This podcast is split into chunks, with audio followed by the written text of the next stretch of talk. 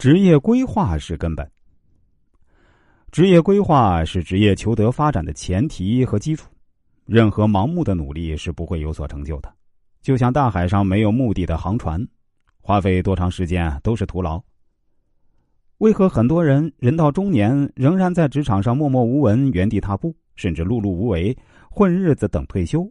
不要抱怨运气不好或者没有好的机会，其实啊，是他们从来没有规划过自己的职业。有人说没有计划就是计划失败，这话一点也不错，对职场也很适用。看看那些在职场上碌碌无为的人吧，不计划任何事儿，抱着走一步算一步、混一天算一天的想法，从来不曾想做过一个长期的职业规划。那么，怎样给自己制定一个科学的职业规划呢？可以参考下面的建议：第一，给自己明确的定位，不妨自问啊，我有什么竞争力？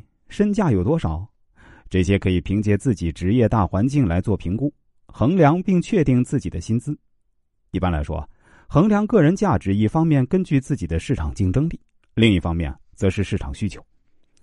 个人素质是构成竞争力的基本要素，包括知识、经验、技能、阅历以及解决问题、与人相处能力，还有工作绩效、职位高低、知名度等等。第二个建议呢是写下你的目标。进入职场后啊，你要确立目标，比如你希望用五年时间做到公司经理，或者你希望八年后拥有自己的公司。不要去考虑你是否能够做到，你首先要明确自己的愿望，并记在心里。第三，分解目标。有了大的目标，并不能代表目标就能实现。比如一下子跑上珠峰是不可能的，你要将它分解成若干目标。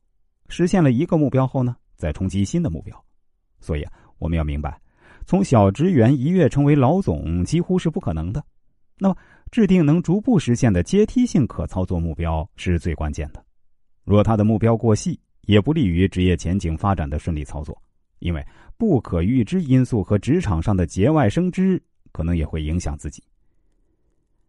第四，估计将会遇到障碍，具体说。就是会影响你的前途的缺点，所处环境中的不利因素，找出与达到目标有联系的缺点，详细分析，他们可能是你素质方面、知识方面、能力方面，或是行为习惯方面的不足。当你发现不足时啊，就一定要改正，使你不断进步。第五，不断调整计划，计划总是赶不上变化。